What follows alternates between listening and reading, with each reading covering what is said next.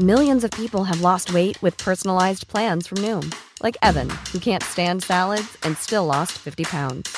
Salads, generally, for most people, are the easy button, right? For me, that wasn't an option.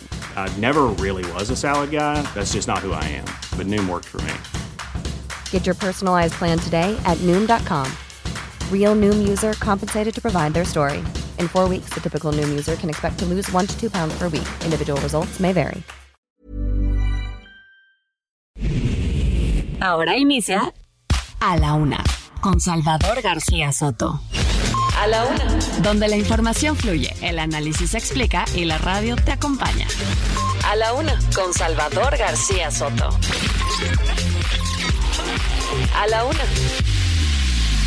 Comenzamos. Ahorita ya se acabó el bicicleta.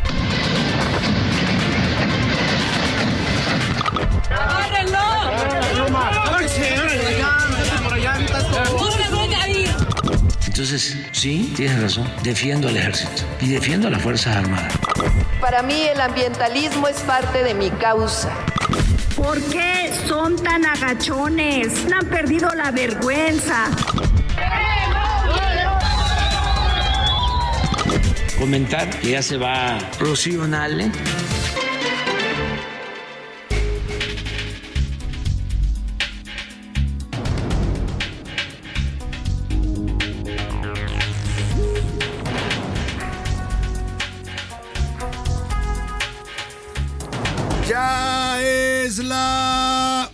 De la tarde en punto en el centro de la República y los saludamos con mucho gusto. Estamos iniciando a esta hora del mediodía a la una este espacio informativo que hacemos para usted todos los días a esta hora del día, cuando el reloj está marcando ya la una de la tarde con dos minutos. Estamos listos, listos, preparados, de muy buen ánimo para llevarle la mejor información, la información más importante, solo la más importante de lo que haya ocurrido en las últimas horas, se la vamos a tener aquí en A la Una, lo que suceda en el país, en la ciudad y en el mundo. Estaremos actualizándoselo conforme vayamos avanzando en estas dos horas en las que, además de informarle y entretenerle, nos proponemos siempre, y esperemos poder lograrlo, ser parte de su día a día, ser su diaria al mediodía y estar aquí con usted teniendo este diálogo, porque concebimos la radio y este programa no como un espacio donde venimos a hablar nosotros como merolicos y usted solamente nos escucha, sino como un ejercicio de ida y vuelta y en el que usted también puede participar, puede opinar en este programa, puede darnos sus comentarios,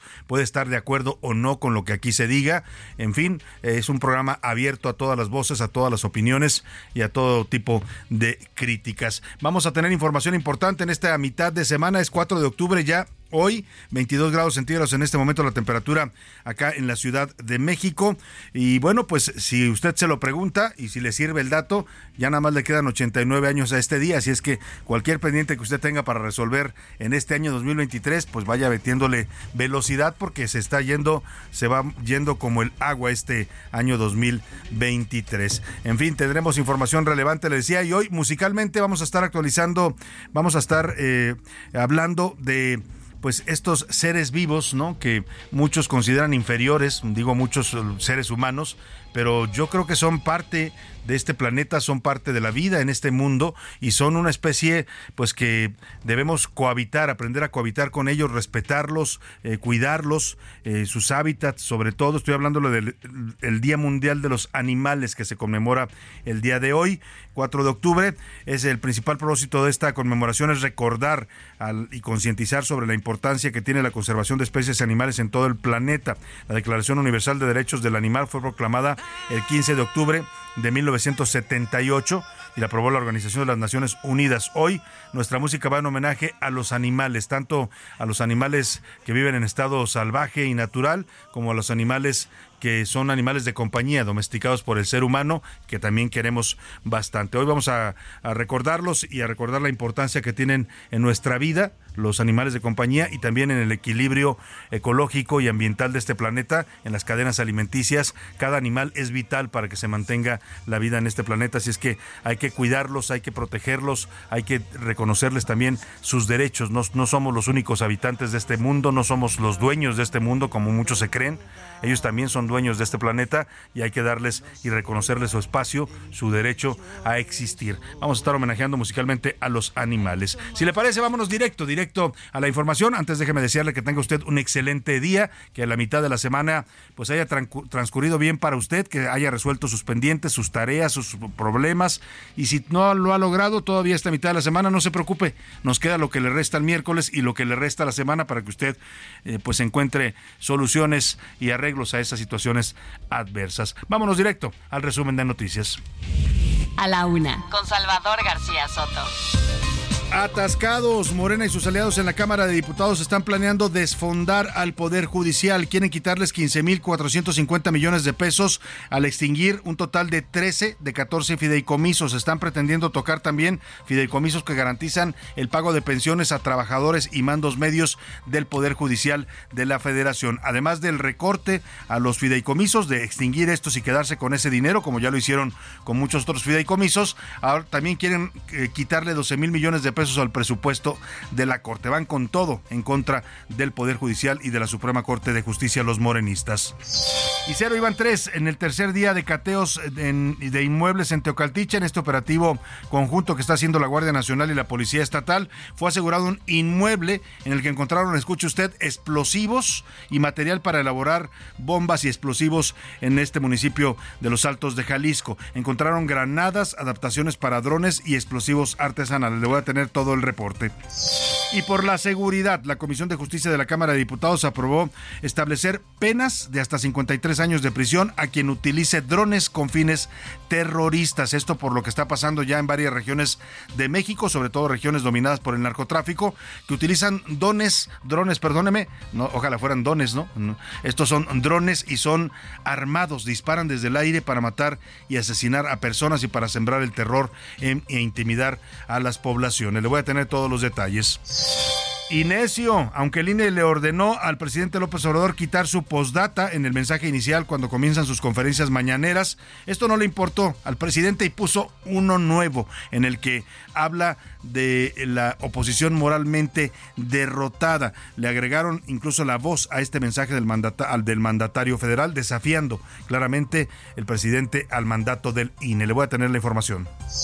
En la segunda hora le voy a contar sobre las chinches. Oiga, pues dice la UNAM que ellos no tienen chinches, que ya revisaron sus planteles, porque hubo estas quejas en facultades como la de Economía y la de Veterinaria, ahí en la ciudad universitaria, la cerraron incluso para revisar y fumigar, y ayer la UNAM emite un comunicado por la tarde diciendo no hay chinches en las aulas de la UNAM. No pasa nada. No son un hábitat adecuado para que se generen estos insectos, y dice que esos insectos normalmente están presentes en ropas de cama, en almohadas, en cobijas, en colchones o incluso en algunos medios de transporte pueden también encontrarse. Así es que la UNAM se deslinda de las chinches, pero le voy a platicar qué está pasando, porque más allá de lo que dice la UNAM, en varios estados de la República se están reportando brotes de este insecto tan nocivo para el ser humano.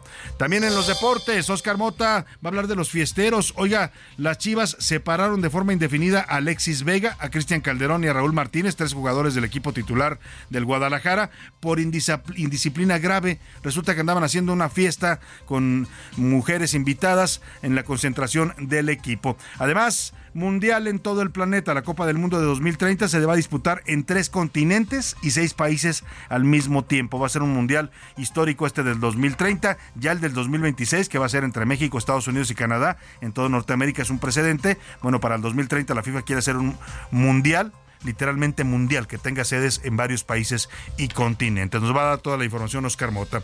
Y en el entretenimiento, Anaí Raga nos cuenta sobre el comercial de un dentrífico donde aparece Tom Hanks, hecho con inteligencia artificial. El actor ya lo aclaró y nos cuenta también, nos va a contar, además de esto, lo que ya respondió Gloria Trevi a la acusación de la Fiscalía General de la República por una defraudación fiscal. Dice que pues sí debe, que y va a pagar, que está dispuesta a pagar lo que debe, incluso habla de que tiene un saldo favorable, que ojalá se lo tomen en cuenta en el SAT. Vamos a tener mucha información, como usted lo ve, temas importantes, interesantes para estarlos, para estarle informando, pero también para estarlos comentando, opinando, debatiendo. Le voy a hacer más adelante las preguntas para que usted participe también en este espacio y nos dé sus puntos de vista. Por lo pronto, nos vamos directo a la información, a las notas que usted debe conocer sí o sí en este miércoles. Estas son las de cajón en A la Una.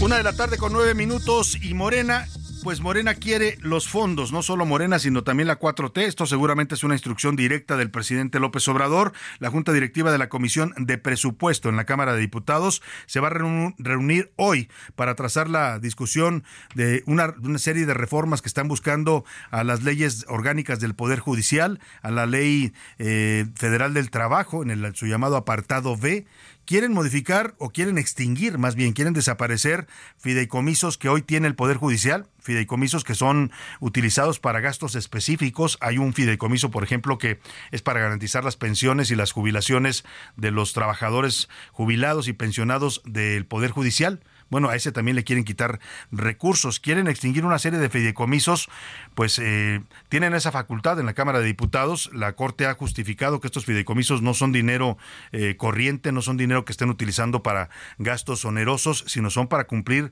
obligaciones específicas, tanto de pensiones como de algunas otras actividades del Poder Judicial. Se van a, se pretende reformar varias leyes para lograr esta extinción de fideicomisos, algo que ya vimos cómo lo hicieron a nivel federal. Nadie sabe dónde quedaron esos recursos ni en qué se utilizaron. Eran más de pues casi sesenta y tantos mil millones de pesos. En este caso a la Corte le quieren quitar 15 mil millones de un total de 22 mil que tiene depositados en estos fideicomisos. Pero no es el único recorte. Además de ese, están planeando en la discusión presupuestal reducirle también al presupuesto solicitado por el Poder Judicial de la Federación que incluye no solo a la Corte, sino al Consejo de la Judicatura y al Tribunal Electoral del Poder Judicial de la Federación, otros 12 mil millones de pesos. Es decir, la Cámara de Diputados, la mayoría de Morena, quiere quitarle a la Corte en total cerca de 27 mil millones de pesos para el próximo año. Vamos con Elia Castillo, que está siguiendo de cerca esta discusión que hoy se puede votar en la Cámara de Diputados. Te saludo con mucho gusto, Elia. Cuéntanos cómo está este asunto. ¿Quiere más dinero Morena y se lo quiere quitar al Poder Judicial? Así es, así es, eh, Salvador, te saludo con mucho gusto a ti al auditorio. Bueno, pues esta tarde, bueno, si no es que en este momento está reunida la Junta, eh, de, la Junta de la Comisión de Presupuesto y Cuenta Pública de esta Cámara de Diputados, la Junta Directiva, a fin de establecer la ruta justamente para, ah, para la discusión y aprobación de este dictamen que, como bien señales, señalas, bueno, pues plantea desaparecer 14, 13 eh, de los 14 fideicomisos del Poder Judicial de la Federación, especialmente eh, pues los dedicados a las pensiones complementarias y a los planes médicos de los ministros. Esta Junta Directiva de la Cámara de Diputados establecerá el día de hoy cuál será la ruta. Se prevé que sea el día de mañana lo más seguro es que sea la próxima semana que se disputa el dictamen en eh, comisión, en la Comisión de, Presupuesto y Cuenta Pública, y eh, pues se dice en pasillos aquí del Palacio Legislativo de San Lázaro que la próxima semana también se estaría subiendo al Pleno de la Cámara de Diputados, sin embargo, pues todo se resolverá luego de esta ruta que trace la Comisión de Presupuesto y Cuenta Pública. Te, comento que están en este momento reunidos. Se tenía prevista esta reunión desde las 10 de la mañana, sin embargo, recordemos que el día de hoy comparece ante el Pleno de la Cámara de Diputados la secretaria de Gobernación, Luisa María Alcalde, con motivo de la glosa por el quinto informe de gobierno del presidente Andrés Manuel López Obrador. Entonces, eh, eh, se han atrasado un poco los tiempos de las comisiones, sin embargo, Posteriormente habrá una reunión pública de la Comisión de Presupuesto, eh, luego de que sostendrá una reunión con autoridades del INEGI y seguramente ahí eh, se darán ya los detalles de cómo será esta ruta para aprobar esta este dictamen que bueno pues únicamente necesitaría la eh, la mayoría la mayoría simple o la, la mayoría absoluta, que son 250 más uno en el Pleno de la Cámara de Diputados, Salvador. Pues vamos a estar muy pendientes, pueden hacerlo, como dices tú, tienen los votos suficientes y bueno, pues también tienen la facultad, la Cámara de Diputados, la Corte ha dicho y ha defendido esos fideicomisos como un dinero asignado a tareas específicas del Poder Judicial, incluso las pensiones que se le pagan a los trabajadores y mandos medios ya jubilados, pero pues en Morena dicen que es demasiado dinero y que se lo quieren apropiar. Eh, no se ha comentado en toda esta discusión, Elia, a dónde se destinaría ese recurso? ¿Para qué lo quieren?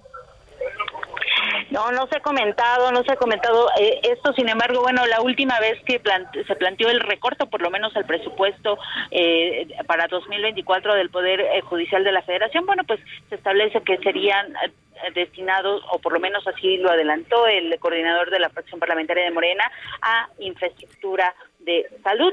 Eh, sin embargo, bueno, pues todavía no se ha definido exactamente el tema de los fideicomisos al poder pues estaremos muy atentos a esta discusión de la mayor relevancia, eh, Elia Castillo, ahí en la Cámara de Diputados, que podría incluso resolverse hoy en las próximas horas, pues estaremos atentos contigo y te agradezco mucho la información. Muchas gracias, Salvador. Estamos pendientes. Elia Castillo desde el Palacio Legislativo de San Lázaro. Oiga, pues esto es lo, lo, delicado, pues, porque le van a quitar fideicomisos a la Corte que funcionan desde hace muchos años. insisto, no es dinero que, no es, no es como una caja chica donde agarren dinero los ministros o, o los administrativos de la Corte. Es dinero que está asignado a funciones específicas, desde cursos de capacitación, por ejemplo, para jueces, etcétera, hasta pago de pensiones. Hay varios fideicomisos. Le voy a dar la lista detallada. Estamos preparando más información sobre este tema, porque si es delicado lo que quieren hacer y lo más grave pues es que no se sabe a dónde va ese, esos recursos, ¿no? Así pasó cuando extinguieron eh, cerca de ¿Y cuántos fideicomisos fueron los que extinguieron? 65 fideicomisos de todo el gobierno federal. Estaba desde el Fondo Nacional para la Excelencia en el Deporte hasta el eh, Fidecine, el Fondo de Financiamiento al Cine Mexicano. Había una serie de fondos importantes que tenían una función específica. Eh, el fideicomiso de, los científicos que tenían en el CONACYT, 109 en total los extinguieron, los desaparecieron y dijeron que iban a asignar esos recursos directamente a las, a las mismas áreas y personas que estaban... Eh, eh, pues eh, eh, siendo apoyadas con esos recursos que eran tenían fines muy específicos.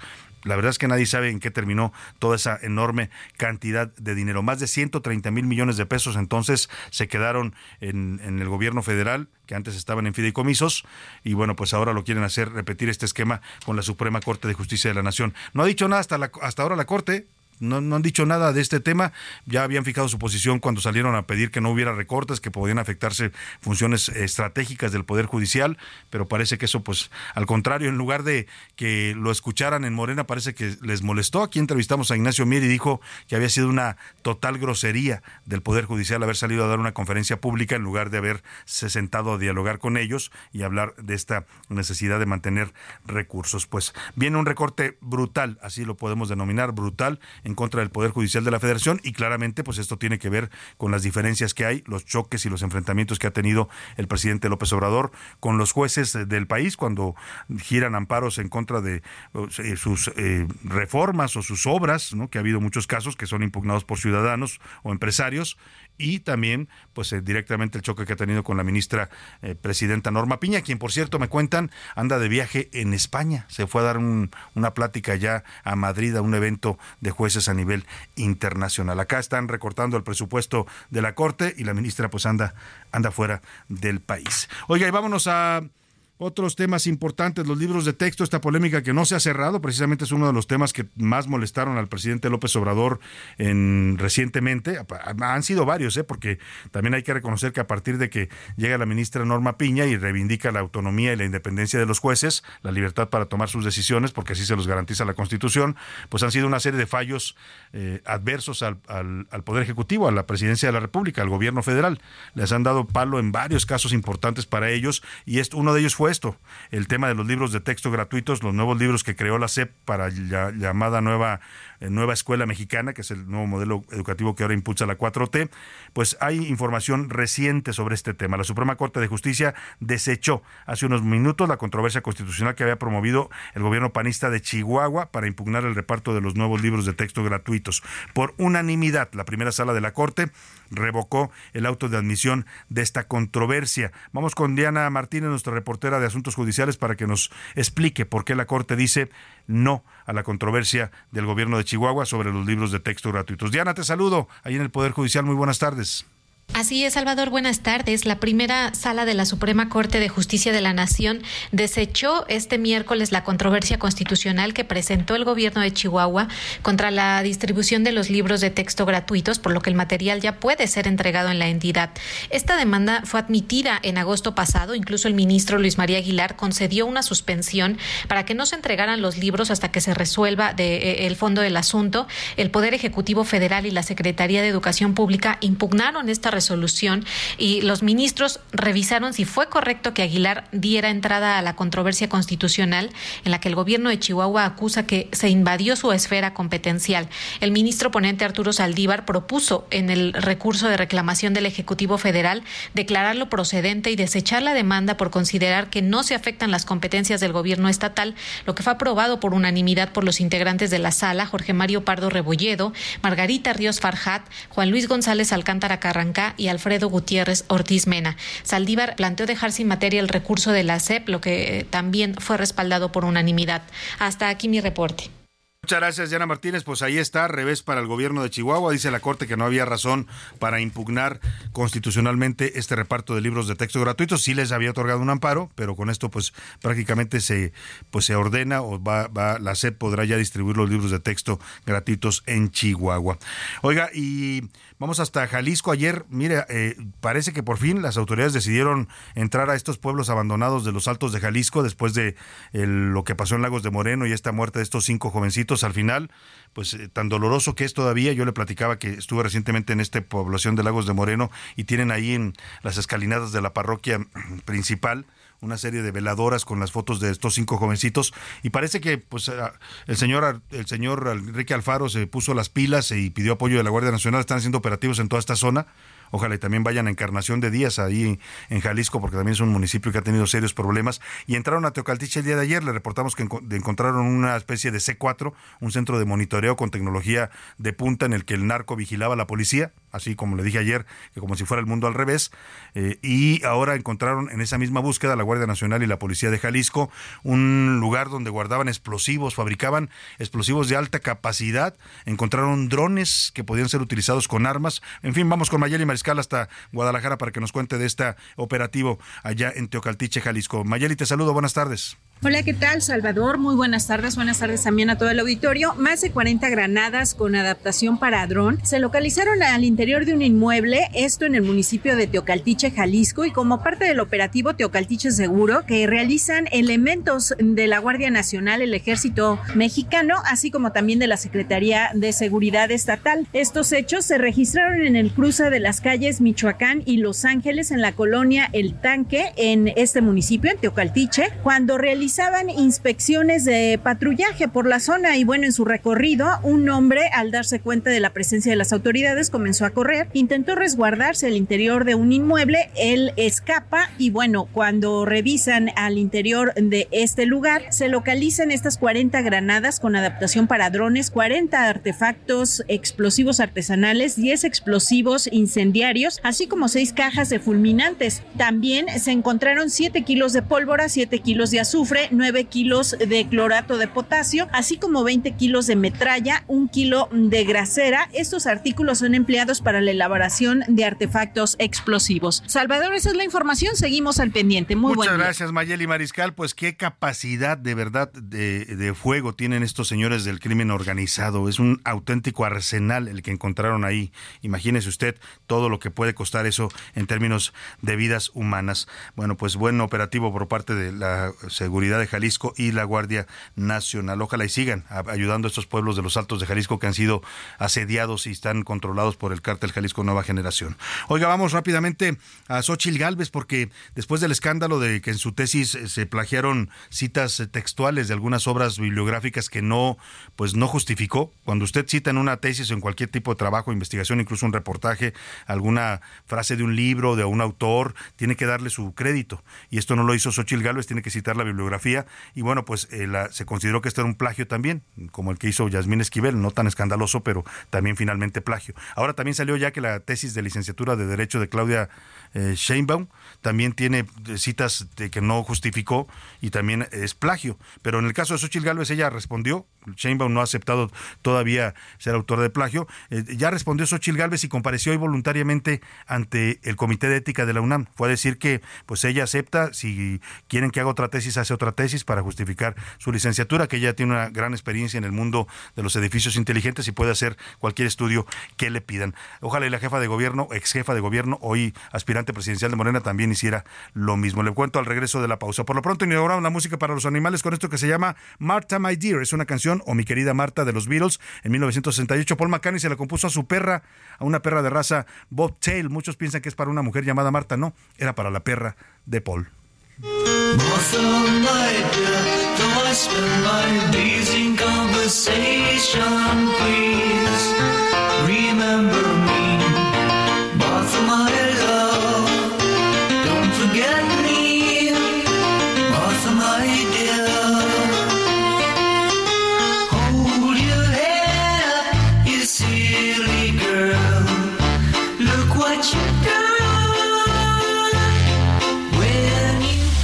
En un momento regresamos. Ya estamos de vuelta en A la Una con Salvador García Soto. Tu compañía diaria al mediodía. La rima de Valdés. ¿O de Valdés la rima?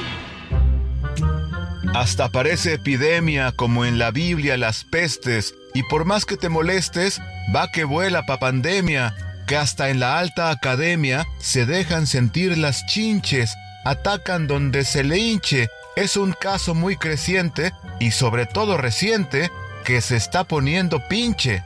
Y no solo en la ciudad y en diferentes escuelas, esta plaga va que vuela para hacer calamidad.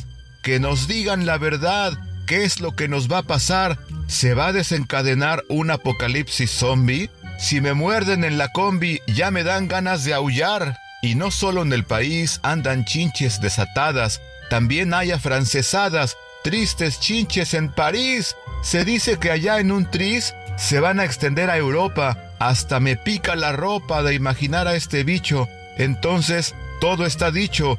Hay chinches hasta en la sopa.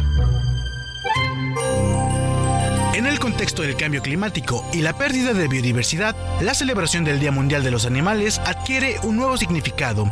No solo se trata de la ética del bienestar animal, sino también de la interconexión entre las especies y los ecosistemas.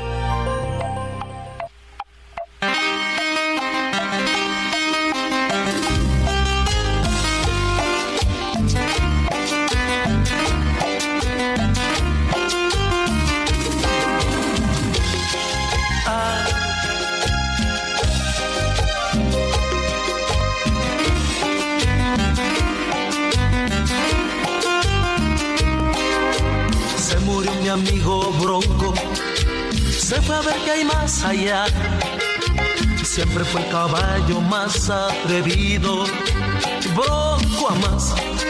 Se rompieron sus tobillos, yo lo tuve que acabar. Mientras le decía despacito, nos vamos a encontrar. Para volver a hacer camino, para correr hasta volar. Se me fue mi amigo a hacerme un sitio en el más allá.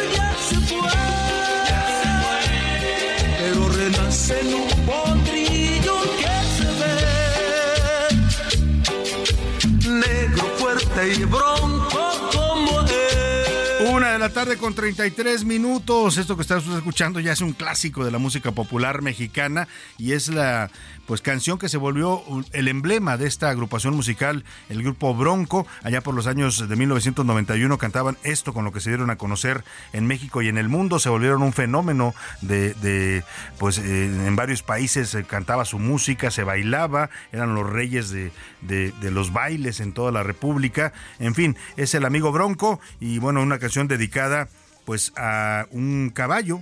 La relación entre el ser humano y el caballo siempre ha sido muy especial a lo largo de la historia. Ha sido sí una bestia de transporte, de carga, pero también pues un animal muy cercano con el que el humano se identifica mucho. Hombre y caballo, jinete y caballo. Se desarrolla una relación muy especial.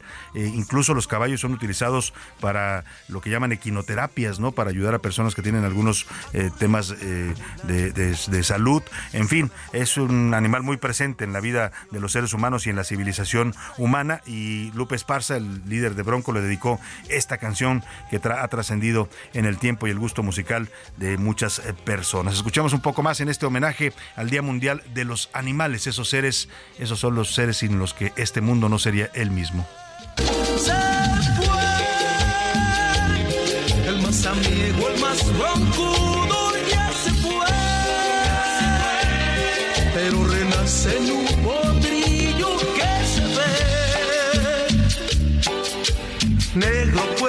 Bronco como él. A la una. Con Salvador García Soto.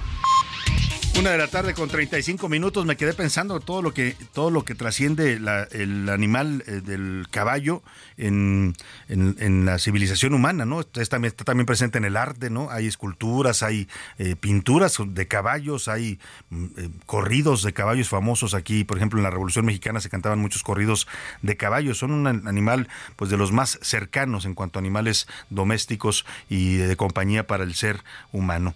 Oiga, y vamos a lo que ya le platicaba el tema de Xochil Gálvez y el plagio que se denunció en su tesis de licenciatura como ingeniera en la UNAM como ingeniera civil, eh, eh, pues eh, Xochitl Gálvez desde el principio dijo, pues si se cometió algún error, si yo no hice las citas adecuadas y eso se, pues está faltando a los temas de ética, pues adelante, que investigue la UNAM, yo estoy abierta a lo que decida la UNAM, si, si me anulan mi tesis, así lo dijo tal cual, fíjese qué diferencia ¿eh? entre cómo abordó este tema la aspirante del Frente Amplio por México y cómo lo abordó la ministra Yasmín Esquivel, ¿no? La ministra trató por todos los medios de decir que, que ella no había plagiado cuando las evidencias, pues claramente la, la, condenaban, ¿no? Incluso, pues la persona que le trataron de, sobornar para que dijera que él había plagiado la tesis de la ministra y no la inversa. En fin, todo el escándalo que usted ya sabe y que aquí documentamos también en este tema que ha dejado pues marcada a la ministra Esquivel. Pues Ochil Gálvez lo abordó de manera muy distinta y me parece adecuada. Pues ella dice, si se cometió una falta,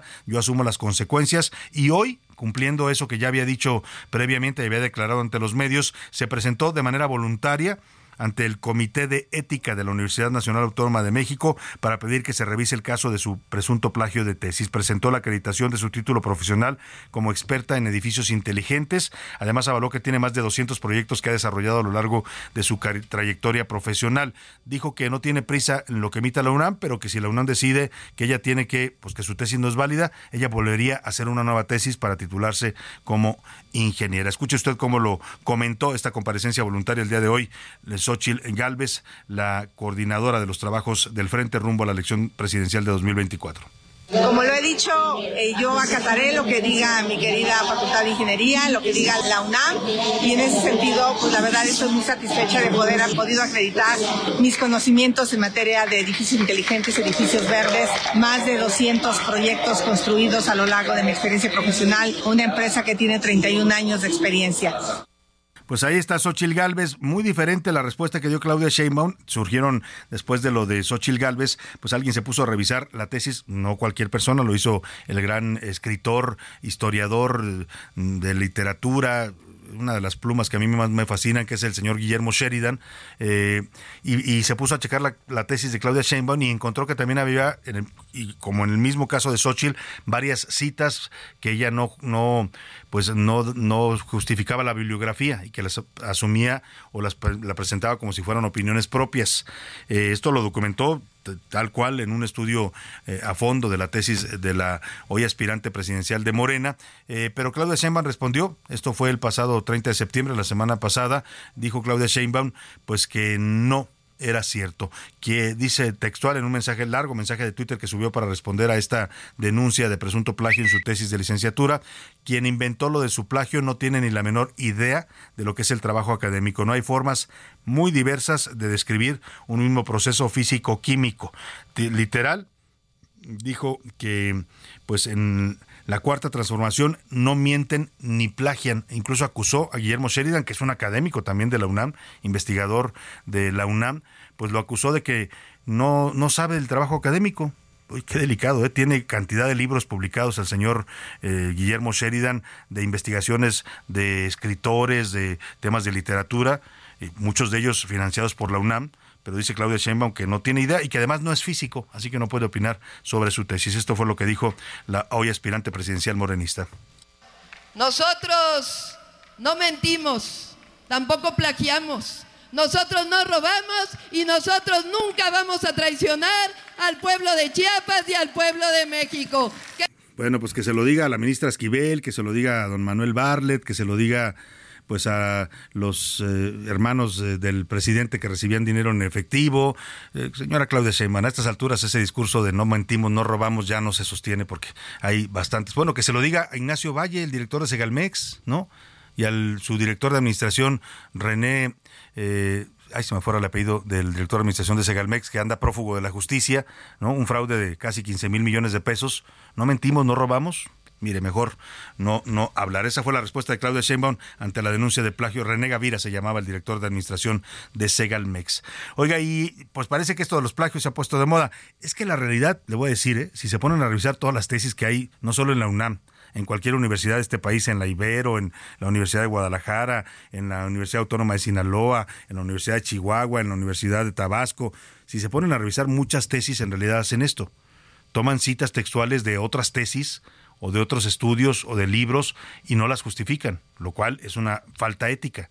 Muchas de esas tesis están plagiadas de eso, pero como no hay un control adecuado y también esto pues pone sobre la mesa cómo, cómo revisan los eh, sinodales y los asesores de tesis en las distintas universidades, pues eh, también ya le cayeron al senador Germán Martínez, denunciaron este senador que es abogado, jurista, eh, que fue pues líder del Partido Acción Nacional, que después se fue al movimiento de Morena con López Obrador, que fue director del IMSS y que hoy es senador independiente en el llamado Grupo Plural, pues también lo acusaron de plagio, ¿no? Eh, evidentemente esto lo sacaron gente de Morena, y ayer eh, pues eh, le respondió a estas acusaciones. Dijo que él pondrá al escrutinio público su tesis. Eso sí, pidió que si lo van a, juzgar y a medir por este tema de la tesis, pues que la, lo midan con la misma vara que a la ministra Yasmín Esquivel. Eso le dijo a los morenistas. Escuche usted.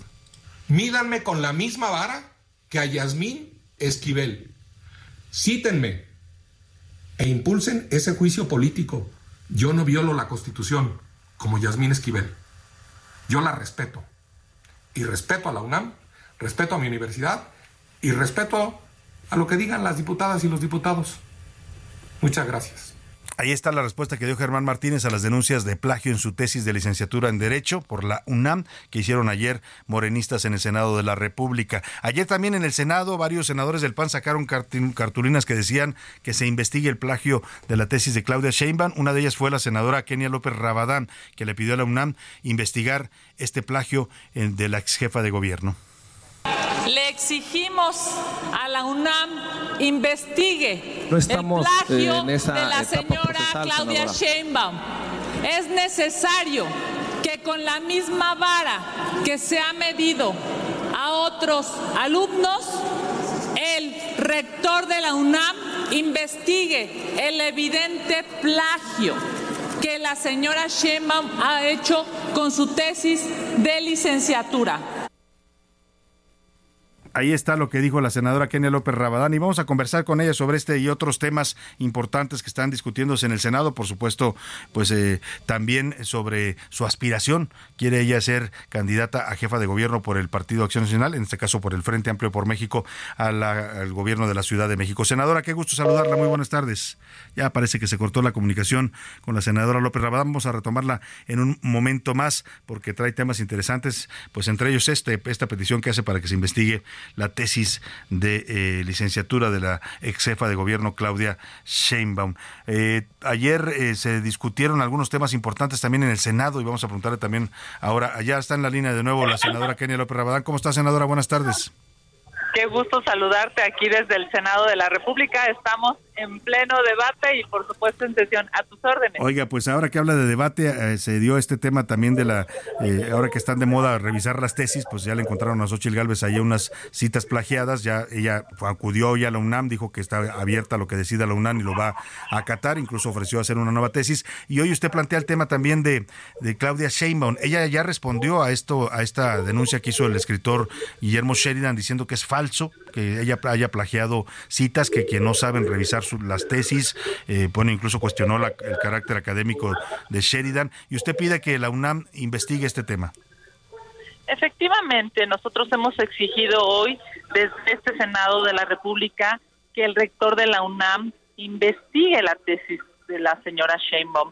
Mira, nada más para darte un dato. Una vez que se empezó a cuestionar sobre el trabajo de eh, Xochil Gálvez, la UNAM solamente tardó dos días entre eh, en redes sociales y medios de comunicación se dijo ese tema y la instrucción que dio el rector para que se investigara por el comité especializado de la UNAM sobre el trabajo de Xochil Gálvez. Hoy llevamos 12 días de que se ha cuestionado la tesis de Claudia Sheinbaum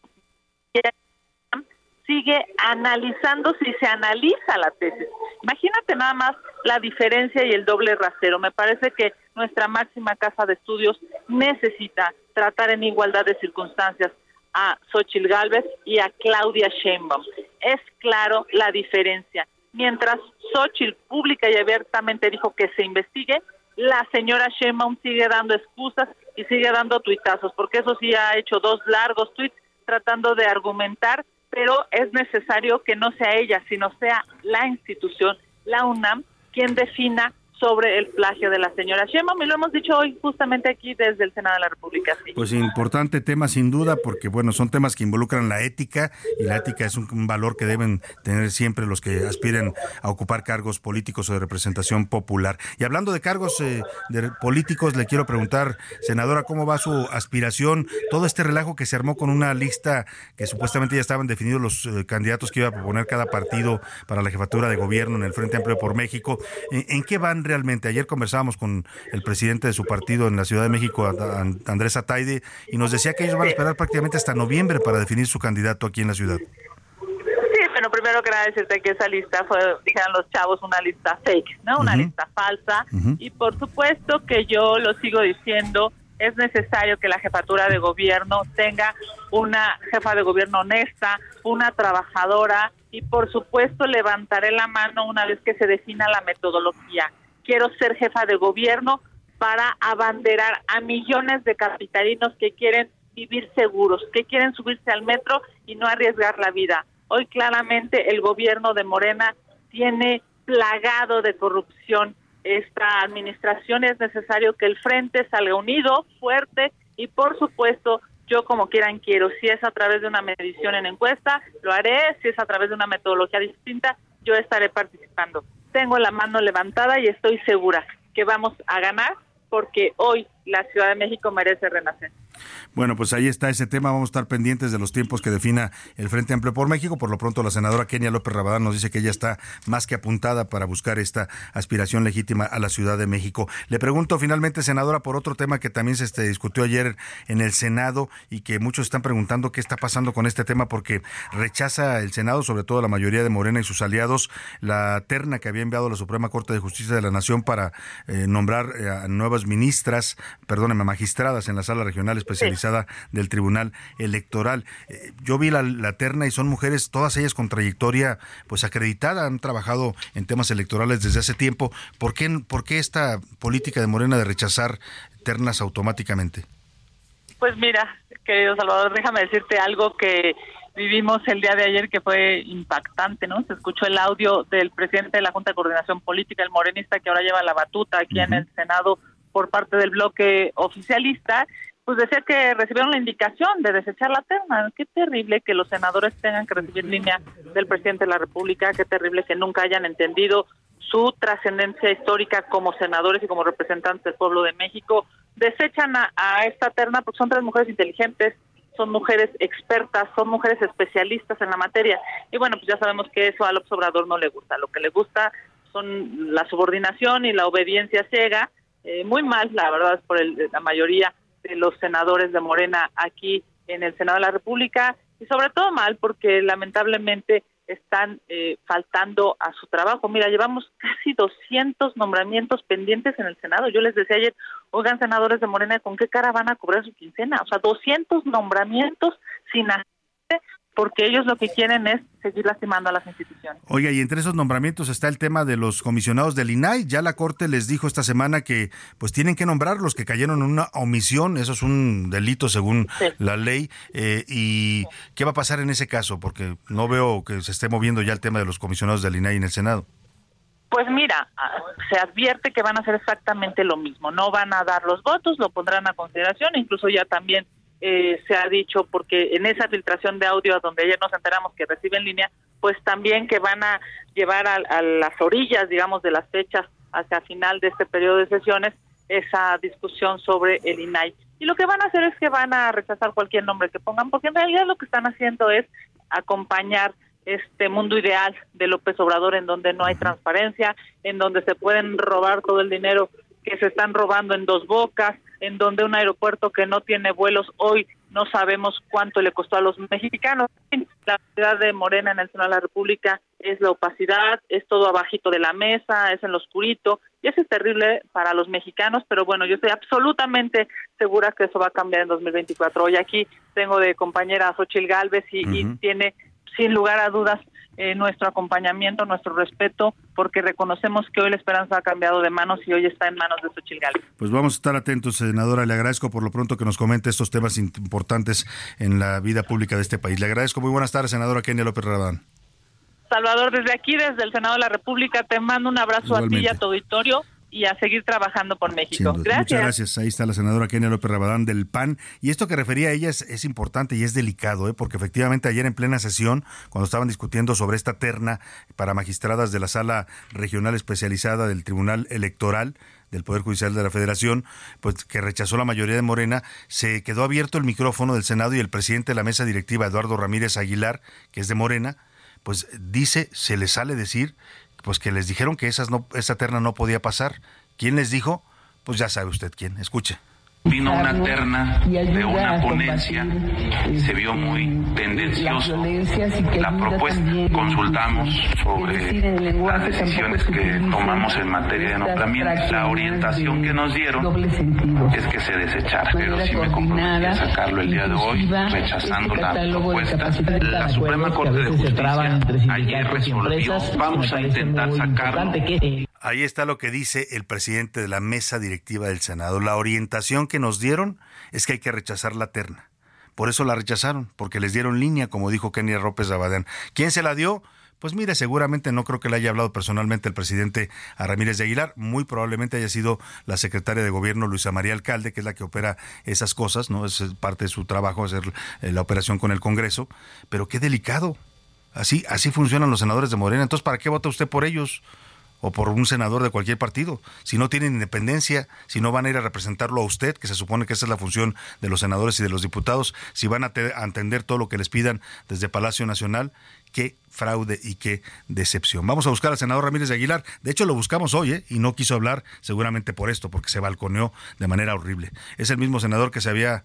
No, perdóname, lo estoy confundiendo con Armenta, que era el que se quejaba de los mensajes de Norma Piña. Bueno, pues ahí está. Vamos a buscar al senador Ramírez de Aguilar para hablar de esta confesión, como dice el dicho, a confesión de parte, relevo de prueba. Confirmadísimo que los de Morena en la Cámara de Diputados y el Senado hacen lo que se les pide en el Palacio Nacional. Si desde ahí les piden que se arrodillen, se arrodillan. Si les piden que besen el suelo, lo besan. Si les piden que aprueben una ley sin quitarle una coma, también lo hacen. ¿Por qué no? Lo que usted diga, señor presidente. Oiga, y precisamente hablando del presidente y de que mencionaba la senadora Kenia López Rabadán, la refinería de dos bocas, este enorme hoyo por el que se fueron ya miles de millones de pesos, de, de 8 mil millones de pesos que nos dijeron que iba a costar, hoy ya va en 15 mil millones de pesos, o sea, el, casi el doble y no sabemos para cuándo vamos a tener refinación en esa refinería. Pero la señora Rocío Nale, que ha sido la encargada de esta obra, secretaria de Energía, pues ya se va.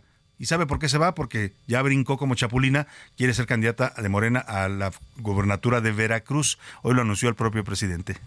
Porque ya se va Rocío Nale, extraordinaria eh, servidora pública, secretaria de Energía, que la queremos mucho, tiene todo nuestro apoyo. No nos vamos a meter en la parte electoral. La semana próxima ya vamos a dar a conocer quién va a sustituir a, a Rocío. Pues ahí está, buenísima, Rocío, dice el presidente. Pues buenísima para él, porque para el país ha sido un desastre, con todo respeto. O sea, nos vendió una obra que iba a ser muy barata y que iba, le iba a terminar muy rápida. Prometió que en julio ya iba a estar refinando petróleo. ¿Cuántos meses hace que pasó julio? Pues sí, sacó usted bien la cuenta varios meses después, no se ha refinado ni una gota de petróleo en dos bocas. Esa inauguración que hizo el presidente fue, fue pura pantomima, la obra no está terminada. Van, dicen incluso los expertos que va, a pasar el 2024 y todavía no va a estar terminada. Y mientras tanto, pues se comió se comió una buena parte del presupuesto de este país. Nos vamos a la pausa con esta canción que se llama Vergüenza. Es el grupo Escape, una banda española que protesta contra la tauromaquia, el sacrificio de los animales.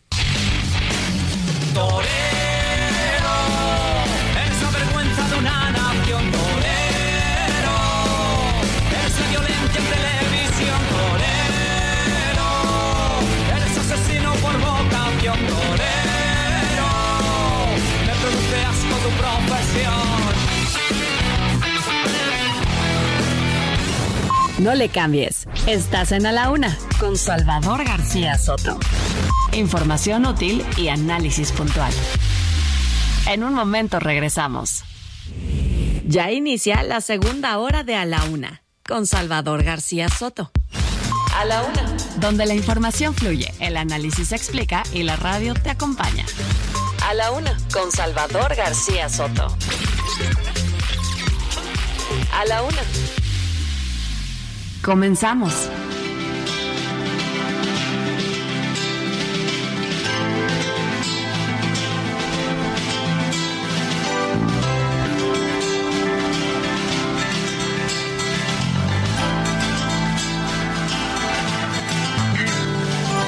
Algo especial va a suceder, que están los poros de mi piel,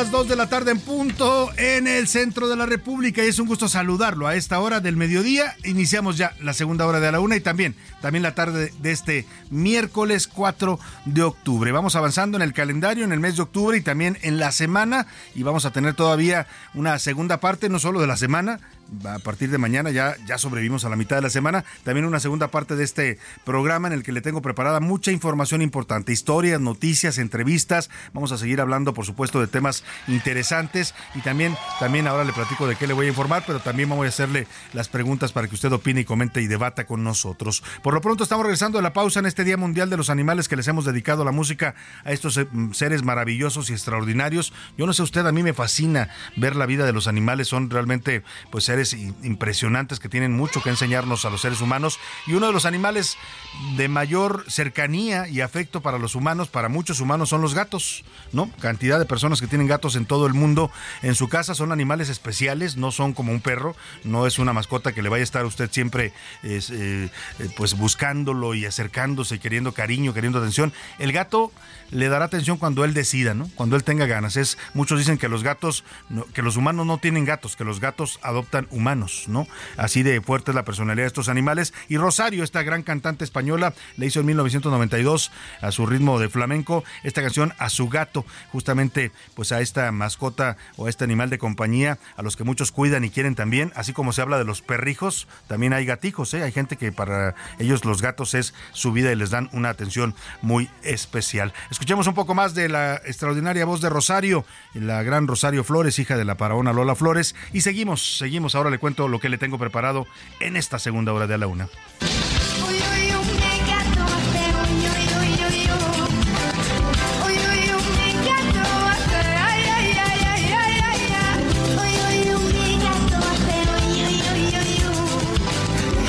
A la una, con Salvador García Soto. Y bueno, vamos a más temas importantes eh, que vamos a tenerle preparado. Antes déjeme agradecerle a todos los que continúan con nosotros en esta transmisión de hoy miércoles de a la una, desde la una de la tarde que arrancamos este espacio. Gracias, va esta ovación para ustedes, este reconocimiento, porque la verdad yo siempre lo digo cuando pienso en, el público, tanto en radio, en televisión, bueno, a mis lectores en la columna de Serpientes Escaleras. Sin ustedes, como dicen por ahí, no somos nada. O sea, la audiencia es la que hace realmente los programas, no somos nosotros, sino son ustedes la, importante, la, parte más importante siempre en este ejercicio de comunicación. Les agradezco a los que nos, acompañan desde que arrancamos este espacio informativo y a los que se están integrando, que nos están captando por ahí en la radio mientras se mueven en el tráfico de su ciudad, que nos están escuchando en casita. Muchas personas nos escuchan mientras están preparando los sagrados alimentos para ellos o para la familia. Les mando un abrazo afectuoso también a los que están en la oficina escuchándonos ahí con los audífonos puestos. Saludos para ustedes, para todos los que nos escuchan y los que nos ven también, porque este programa, además de escucharse, también se ve. Tenemos una camarita aquí.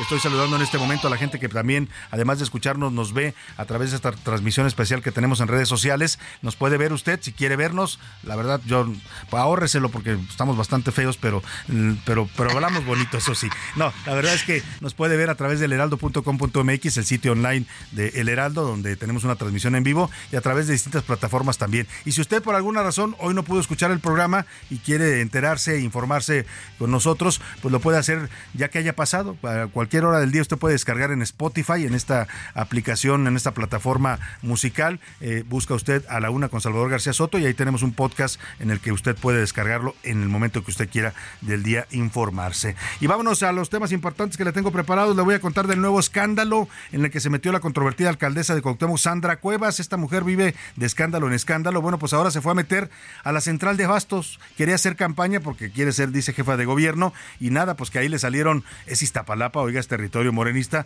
Le salieron ahí los morenistas. Parece que le mandaron, le dieron un comité de recepción y tuvo que salir corriendo literalmente. Ahora ella acusa que la golpearon y que le robaron una moto. Le voy a tener todo el reporte. Hablaremos también de las chinches dice la UNAM que ellos no tienen chinches en sus instalaciones, que si hubo casos y brotes en algunas facultades es porque pudieron haber llegado de otras vías. Eh, hay un, reporte ayer de la UNAM sobre este tema, pero ya en varios estados de la República se están reportando brotes de chinches, ¿eh? así es que le voy a tener toda la información sobre estos insectos, cómo combatirlos, cómo cuidarse y cómo detectar también su presencia en su casa, porque mire, mucha gente asocia que sí, aparecen cuando hay falta de higiene, cuando hay abandono, en, sobre todo en camas, en colchones, en almohadas, si hay una plaga, pues hay que estar atentos porque le pueden caer a usted las chinches en cualquier momento. Y no me refiero a, los políticos ni a los diputados o senadores o candidatos, no, esos no. Esos son otro tipo de chinches, también chupan sangre y chupan dinero, pero esos son otro tipo de insectos. Además, alerta por el dengue, hablando de insectos dañinos para el ser humano, este mosquito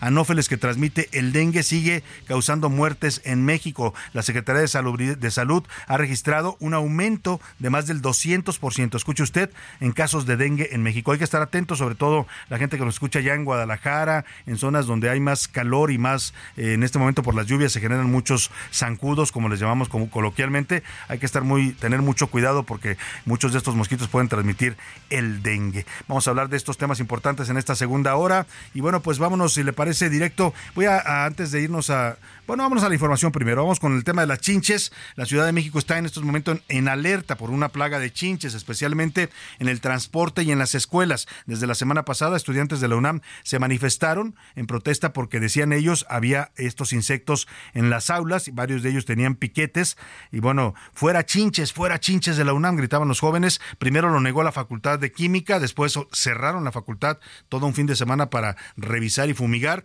Después se reportaron en la Facultad de Veterinaria. Ayer la Iván, la, perdóneme, ayer la UNAM dice que no hay eh, chinches en sus instalaciones, que ya hicieron una revisión a fondo, pero que hay que estar atentos porque pueden llegar de otras partes y sí, sí pueden estar afectando a los estudiantes. Iván Márquez nos cuenta de las chinches. Ay, ay, ay, por lo que puedo observar, picó la chinche la Universidad Nacional Autónoma de México está en alerta por la llegada o supuesta llegada de chinches. Sí, desde el jueves 28 de septiembre, alumnos iniciaron con reportes de picaduras y molestias. Desalojaron la Facultad de Química de la máxima casa de estudios por presuntas plagas, razón por la que suspendieron clases.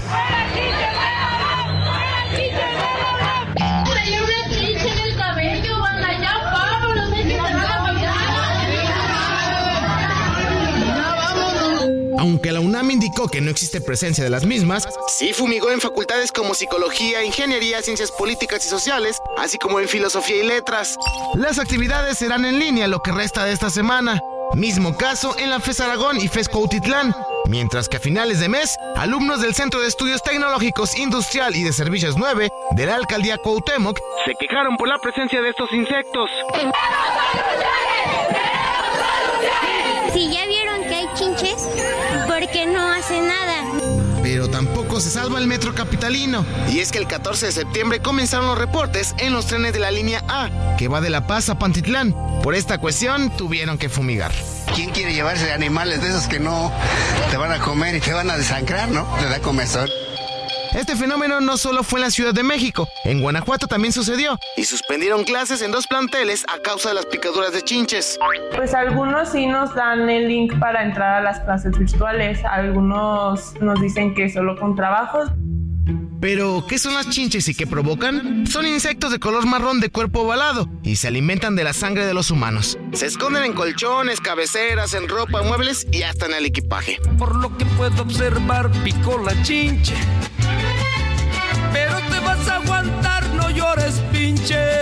Para la una conservador García Soto, Iván Márquez. Oiga, pues ahora sí que no enchinchen con las chinches, ¿no? Pues hay que estar muy atentos a este tema. Si usted detecta pues, o siente piquetes extraños, eh, pues hay que revisar. Si no hay chinches en su casa, hay que fumigar. Esa es la única manera de combatirlas y estar muy atentos. Mañana vamos a buscar expertos eh, científicos que nos digan pues eh, cómo detectar esto también y cómo cuidarnos del piquete de este insecto pues tan pues tan chinchón, ¿no? Tan, tan, pues tan molesto para el ser humano. Oiga, y hablando de insectos molestos para el ser humano, ah, yo no sé usted, pero a mí los zancudos, ah, cómo me molestan. A veces no dejan dormir y no sé por qué, pero particularmente soy atractivo para los zancudos. Siempre que estoy en una reunión o en algún lado donde hay moscos, me pueden, o sea, le pican a nadie más más que a mí o me pican, no sé si le pase a usted, hay gente que tenemos como un humor que atrae más a los mosquitos que otros. El tema es que los zancudos, más allá de lo molesto que es la picazón y el, la comezón y la roncha que le dejan, pues son eh, algunos de ellos, sobre todo la variedad del mosquito anófeles, puede transmitir el dengue, una enfermedad que lamentablemente ha tenido un rebrote en México, sobre todo en zonas más tropicales, en zonas donde hay calor y donde por las lluvias hay que estar atentos porque aquí también nosotros podemos contribuir a que se generen más mosquitos y dejamos los famosos cacharros, estos eh, baldes o cosas que deja usted en su patio, en su terraza, en la azotea eh, y que con las lluvias se llenan de agua, bueno, pues ahí se cría el mosquito y ese mosquito después le puede picar y transmitirle el dengue. Está advirtiendo la Secretaría de Salud que en estados como Yucatán y Quintana Roo se han triplicado las infecciones de dengue en comparación al 2022. Ricardo Romero nos cuenta. México enciende las alertas por el aumento en los casos de dengue. De acuerdo con la Secretaría de Salud, el número de muertes por esta enfermedad se han triplicado en estados del centro y sureste del territorio nacional. Según los registros nacionales de la Oficina Federal, en septiembre de 2022, el número de infecciones superó los 5.000 casos. No obstante, este año supera los 23.000. En cuanto a la mortalidad, las muertes pasaron de 14 en 2022 a 48 en 2023, tan solo hasta la tercera semana de septiembre. Para hacer frente a la emergencia, estados como Yucatán han suspendido clases para fumigar las aulas con el propósito de proteger a las comunidades escolares. Y es que esta entidad cuenta con el mayor número de infecciones por dengue, con 5.780 casos, seguida de Veracruz, con 4.625, Quintana Roo con 3.076, Morelos con 1.769 y Puebla con 1.653 casos. Por otro lado, Chiapas también ha puesto el ojo sobre el aumento de infecciones por dengue. Este lunes, en una reunión de gabinete, el gobernador del estado, Rutilio Escandón, afirmó que el estado atraviesa una situación complicada debido a la reproducción de mosquitos durante la actual temporada de lluvias. Estamos ahora atravesando por una situación compleja como nunca. Hay una reproducción muy alta de este mosquito. Estamos haciendo un trabajo de contención de esta enfermedad. Por su parte, la Organización Mundial de la Salud ha recomendado a las poblaciones de Latinoamérica adquirir la vacuna contra el dengue desarrollada por la farmacéutica japonesa Takeda, a fin de combatir el aumento en las nuevas infecciones. Para la una con Salvador García Soto, Ricardo Romero. Pues hay que tener mucho cuidado eh, con este tema del mosquito anófeles. Insisto, si usted puede colaborar, bueno, primero pues protegernos de los mosquitos. Hay una serie de mecanismos desde el uso de repelentes en, en, la piel, si usted va a estar expuesto a una zona donde hay muchos moscos. Eh, lo que le decía, en casa evitar tener cacharros, estos eh, baldes, recipientes que puedan acumular agua y ahí se genere o se críe el mosquito. Usar también, pues ahora hay unas plaquitas que usted las conecta a la electricidad y ahuyentan a los moscos, en fin, hay que protegernos de este, de este tema del dengue que eh, lamentablemente en varios estados de la República están surgiendo nuevos casos. Oiga, y le platicamos tristemente de esta tragedia que se generó el domingo pasado en la iglesia de Santa Cruz, la iglesia de la Santa Cruz allá en Ciudad Madero, Tamaulipas, que pues repentinamente, sin que nadie se lo esperara, se derrumbó el techo mientras estaba en una ceremonia de un bautizo. Había cerca de, más de 70 eh, personas en ese momento en la iglesia. Fíjese, acaba de pasar una misa donde llegó a hasta 300 personas, porque era una iglesia grande. Eh, muy concurrida además. afortunadamente no pasó eso cuando estaba más llena, pero aún así pues se perdieron 11 vidas humanas en esta tragedia, más de 60 heridos, varios de ellos ya están recuperándose y empiezan a surgir las historias, como siempre pasa. Miguel Ramírez nos cuenta de la familia Cárdenas Rodríguez. Eh, en esa tragedia desapareció prácticamente de la familia Cárdenas Rodríguez, se murió el padre y la madre, los dos eran médicos y su hijo de ocho años también falleció lamentablemente. Vamos a esta historia pues de quienes perdieron la vida en esta tragedia allá en Ciudad Madero. Cuando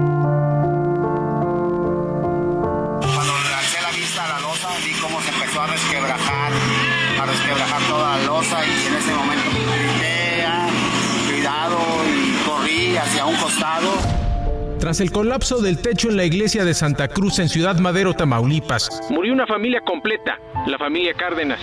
Es el doctor en ginecología Juan Cárdenas, la mamá, la doctora Briana Rodríguez y su hijo Mauricio, de 8 años. Eran originarios de Ciudad Victoria y viajaron hasta Madero para participar en la celebración de un conocido. Luego de la tragedia, tanto la Secretaría de Salud de Tamaulipas como el Hospital General Dr. Norberto Treviño Zapata, donde trabajaban, emitieron sus respectivas condolencias, lamentando la pérdida de la familia. Este miércoles, con globos blancos y aplausos, personal del hospital dio el último adiós a sus compañeros. Para la una con Salvador García Soto, Miguel Ángel Ramírez.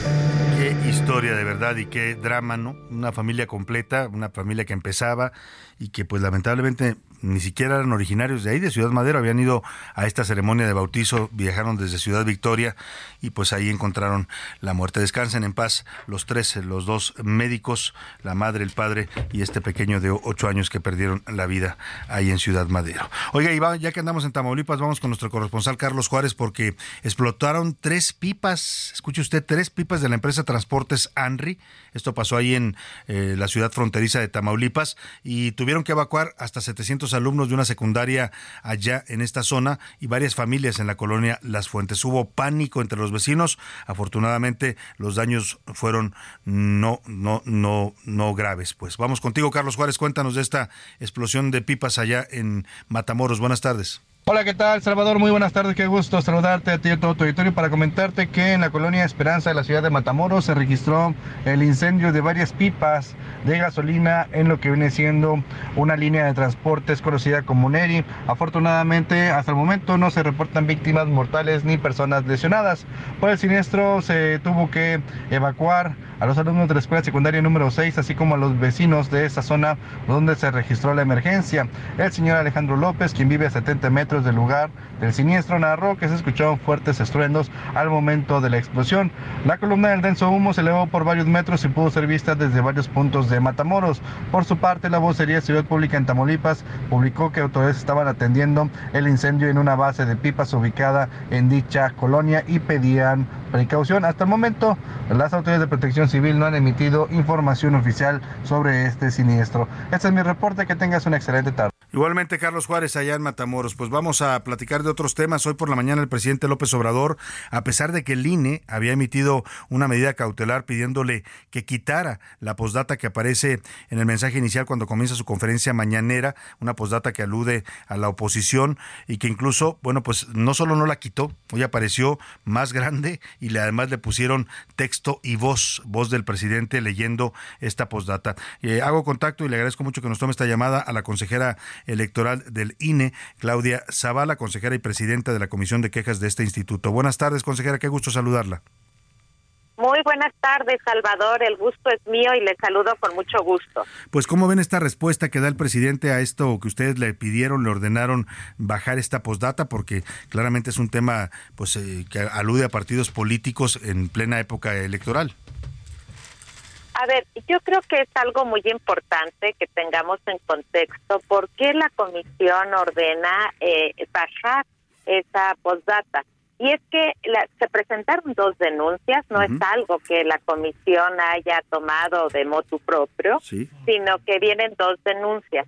Una de ellas tiene que ver con calificar la legalidad de esta de, de esta postdata a la luz de lo ya resuelto por la comisión de quejas, donde al presidente de manera reiterada se le ha indicado que él, de acuerdo con la Constitución, no puede intervenir en cuestiones que tengan que ver ni a favor ni en contra eh, con procesos electorales, con fuerzas políticas, ni a favor ni en contra.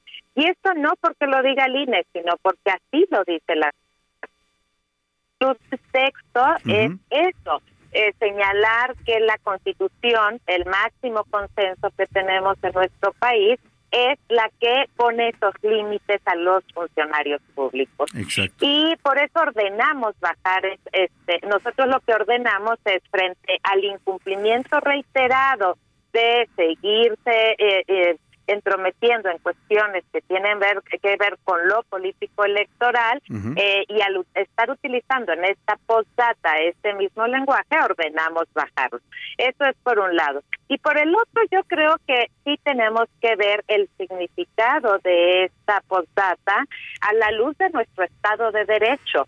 Y a mí me parece que no se puede estar retando eh, en una medida a las autoridades electorales como funcionarios públicos y sobre todo a un funcionario público del alto nivel como es el señor presidente, nos corresponde acatar las resoluciones de las autoridades.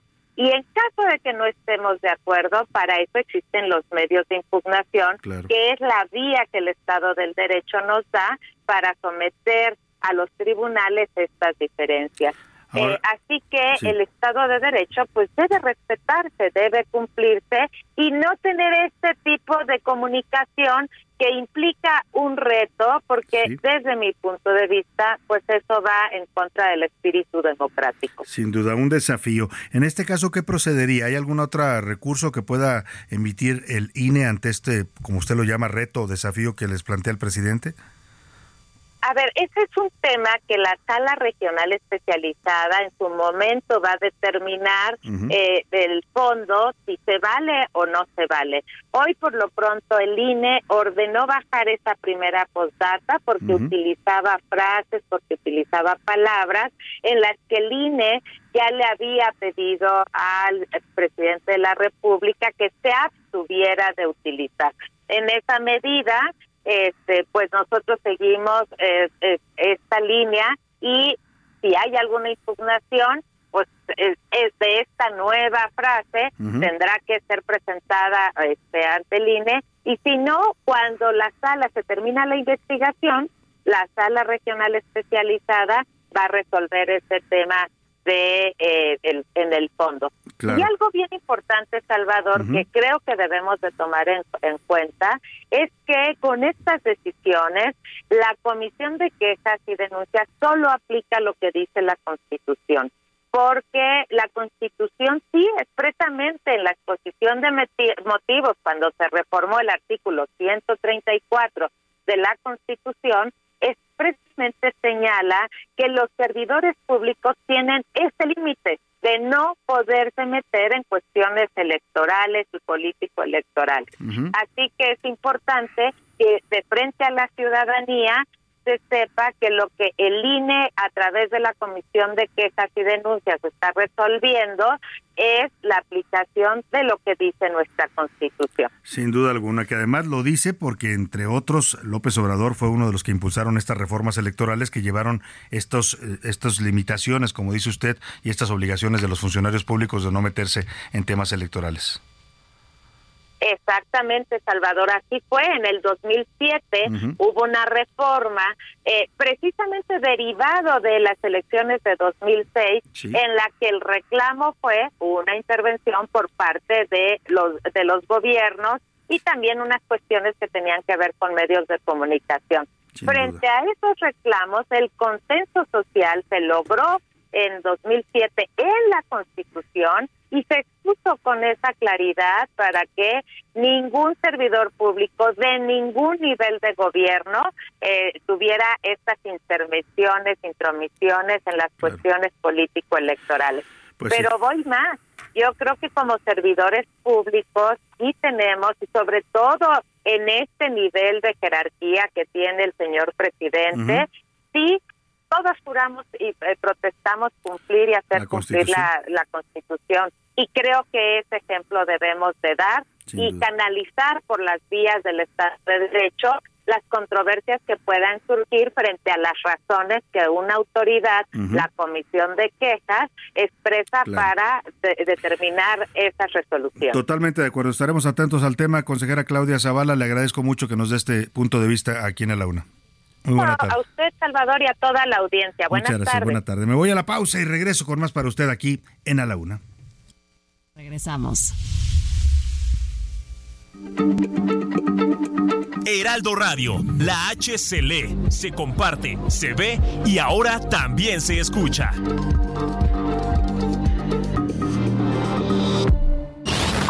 Ya estamos de vuelta en A la Una con Salvador García Soto tu compañía diaria al mediodía. ¿Tú qué harías con cuatro meses de tu sueldo? Unas super vacaciones. Yo cambiaría mi recámara. Una bici de montaña. Y una compu para mis hijos. Arreglarme los dientes. ¿Y tú qué harías? Fonacot te presta hasta cuatro meses de tu sueldo con el interés más bajo en efectivo y directo a tu cuenta en 24 horas. Fonacot está conmigo. Gobierno de México conmemorar el Día Mundial de los Animales y contribuir a su bienestar, podemos tomar diversas acciones, desde adoptar un perro de la calle o colaborar con organizaciones de protección animal, hasta buscar información sobre este tema o denunciar algún tipo de abuso animal. Recuerda que una pequeña acción es mejor que no hacer nada.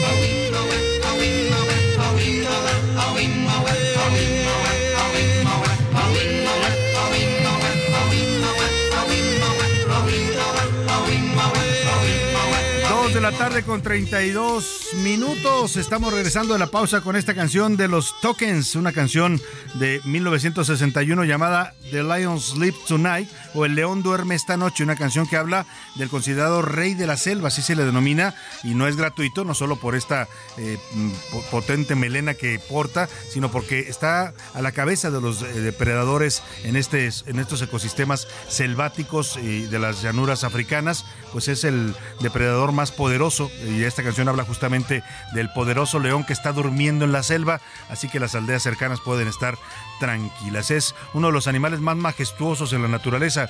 Hay muchos, ¿eh? yo creo que muchos animales simbolizan esta fuerza, esta ferocidad, esta potencia. El león es uno de ellos eh, y bueno, también es uno de mis animales favoritos, el león. Le dedicamos esta canción en el Día Mundial del Animal y ahora le platico más de esta conmemoración que además también tiene alguna connotación religiosa. Hoy hay gente en varias, en varias iglesias, nos están reportando aquí en la Ciudad de México que van a bendecir a sus mascotas. Ahora le platico.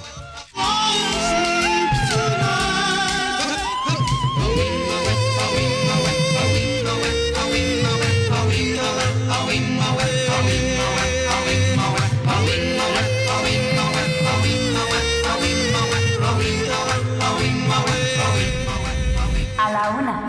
Con Salvador García Soto. El ojo público. En A la Una tenemos la visión de los temas que te interesan en voz de personajes de la academia, la política y la sociedad. Hoy escuchamos a Luis Farias Mackay en Buscando Sentido. El ojo público. Salvador, muy buenas tardes. En cuatro meses, exactamente el 31 de enero del año que entra, se cierra el padrón electoral que habrá de utilizarse en las elecciones de junio del 24. Desde que la credencial del INE, y aquí quiero hacer un paréntesis, originalmente se habló de la credencial para votar. Luego le cambiaron el nombre y hablaron de la credencial de elector. Hoy simplemente hablan de mi INE. Pues bien, desde que la credencial del INE es una identificación oficial exigida para la gran mayoría de los trámites en este país, la inscripción de los jóvenes de nuevo ingreso a la ciudadanía ya no es un problema, pero sí lo es la desactualización de las credenciales. Es decir, hay mucha gente que utiliza su credencial para identificarse, pero no podrá votar con ella o tendrá muchos problemas para poder votar con ella porque tiene sus datos desactualizados. Estamos hablando de alrededor del 20% del padrón con credencial para votar desactualizada en sus datos, que repito, no podrán votar o van a tener muchos problemas para hacerlo. Es decir, más o menos 22 millones de mexicanos, cifra que es igual, casi igual a la sumatoria de todas las oposiciones juntas en la última elección del 2021. Y bien, ¿qué hace el INE? Para promover, para incentivar que la gente actualice su credencial para votar, cuánto neo le mete al presupuesto, dónde está la campaña publicitaria para motivar que la gente actualice su credencial y que sepa que si no lo hace no podrá votar o va a tener muchos problemas para hacerlo. Pues el INE no hace nada. ¿Qué hacen los partidos políticos? Pues tampoco. ¿Y qué hacen los coordinadores de quién sabe qué? Pues tampoco. Nos corresponde, por lo tanto, a los ciudadanos tomar conciencia de que estos más o menos 22 millones de mexicanos, si quieren realmente hacerse cargo de este país, tienen que empezar por tener actualizados sus datos y poder votar el próximo junio del 24. Si no hacemos eso, si todo el mundo se sigue haciendo pato y seguimos utilizando desperdiciando nuestros días entre corcholatas y huipiles, no nos quejemos después. Gracias, Salvador. A la una. Con Salvador García Soto. Dos de la tarde con 36 minutos. Qué interesante la reflexión, como siempre, las reflexiones que hace don Luis Farías Mackey aquí en el ojo público, su buscando sentido. Pues esto que dice es, es, un grave problema. Mucha gente no actualiza los datos de su INE y anda por ahí con credenciales viejas que ya ni siquiera sirven para votar. Es importante que usted mantenga actualizada su credencial porque finalmente hoy es el eh, eh, documento oficial de identidad que tenemos los mexicanos. No solo para hacer trámites aquí, ¿eh? si usted algún día sale por alguna razón al extranjero, le sirve también como identificación la reconocen en todos los países como un documento de identidad para los mexicanos. Así es que hay que mantenerla actualizada y, pues seguir votando, que para eso es finalmente la credencial del INE. Todavía el INE eh, está abierto en los trámites para actualización. Usted puede ir y decir quiero actualizar mis datos eh, hasta el mes de enero para que pueda votar. El 22 de enero vence el plazo para actualizar los datos de su INE, si es que usted la tiene desactualizada, para que pueda votar en mm, las elecciones presidenciales y estatales que habrá en 2024. Oiga, y ya le decía que este tema del Día Mundial del Animal que estamos homenajeando hoy aquí en la UNA, en, en la música, pues tiene también una connotación religiosa. José Luis Sánchez, cuéntame, me dicen que en varias iglesias de la ciudad están reportando hoy bendiciones para las mascotas y ya hay filas de gente allá afuera con perritos, gatos, eh, canarios, lo que te, cada quien lleve a bendecir. Algunos llevan también a su pareja, en fin. En fin Así es, Salvador. Buenas tardes, bonito miércoles. Bueno, pues sí, hoy, a ver, hoy en la religión católica celebramos a el señor San Francisco de Asís, eh, uno de los santos y principal fundador de los franciscanos, pero también además es un, eh, pues es un santo que se, está muy cercano a los animales.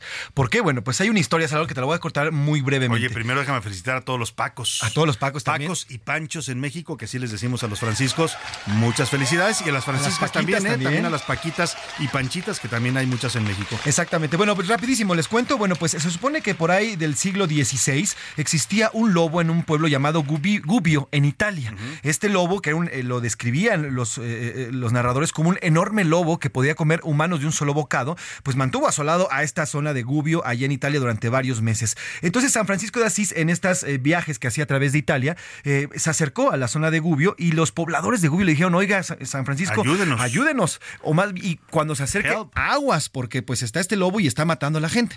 Eh, San Francisco de Asís dice, no se preocupen, yo voy a pasar por Gubbio y no va a pasar nada. En efecto, él camina por en medio de Gubbio, era tanto el agobio que existía por este lobo que la gente ya no salía en este pueblo.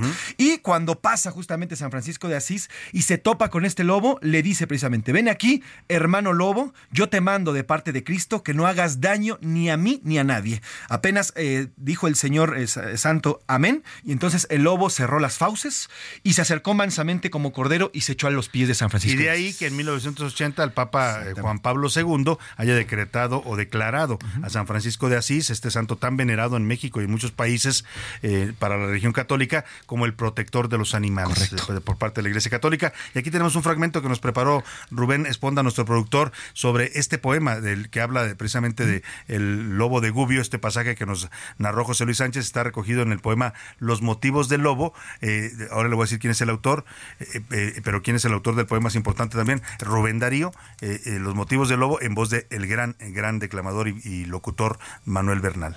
El varón que tiene corazón de lis, alma de querube, lengua celestial, el mínimo y dulce Francisco de Asís está con un rudo y torvo animal. Bestia temerosa de sangre y de robo, las fauces de furia, los ojos de mal, el lobo de Gubia el terrible lobo, rabioso, asolado los alrededores. Cruel ha deshecho todos los rebaños, devoró corderos, devoró pastores, y son incontables sus muertes y daños.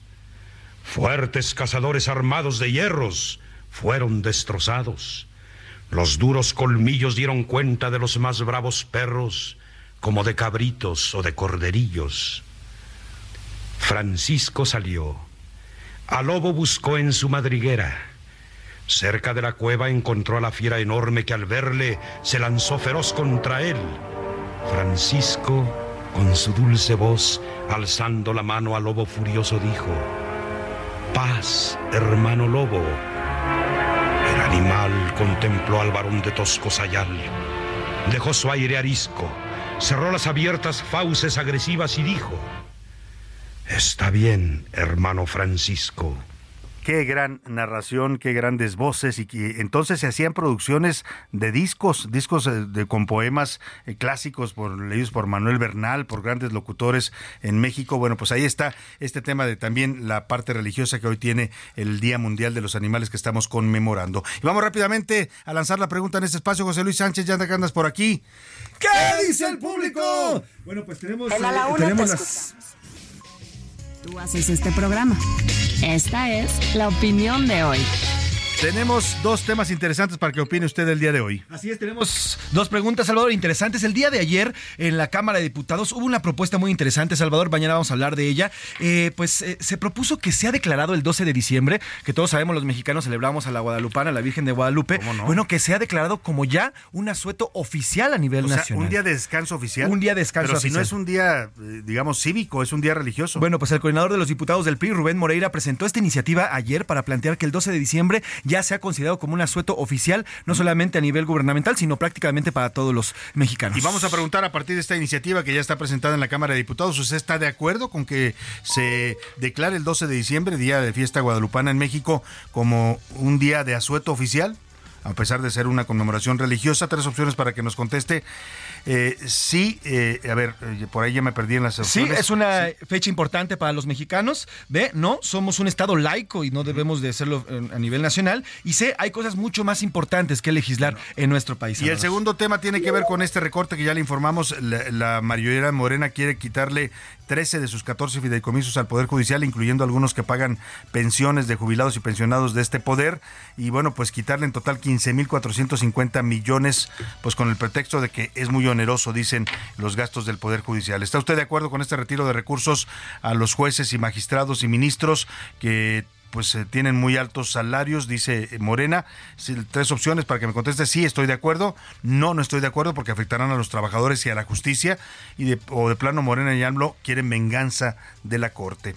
Ahí están los temas para que opine, 55 18 41 51 99. Y vámonos a otros temas importantes. A la una. Con Salvador García Soto. pluma. ¡Agárrenlo! La pluma. Agárrense, órale, ya, vete por allá, ahorita está. No me voy a ir, no me voy a ir. Me están secuestrando, ¿eh? Sí, me están secuestrando. ¡Abusadores! ¡Abusadores! ¡Me están secuestrando! ¡Me están secuestrando! ¡No me dejan salir!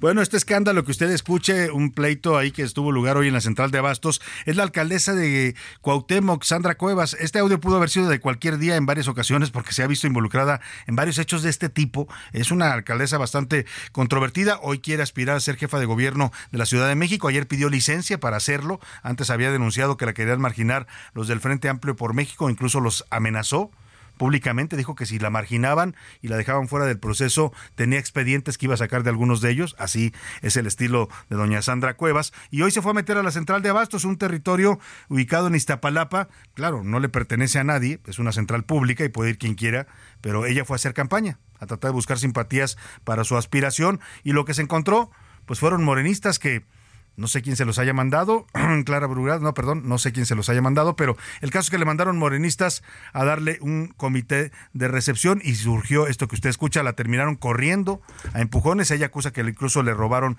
una moto en estos hechos. Vamos con Juan Pablo Espejel, nuestro reportero que estuvo pues atento.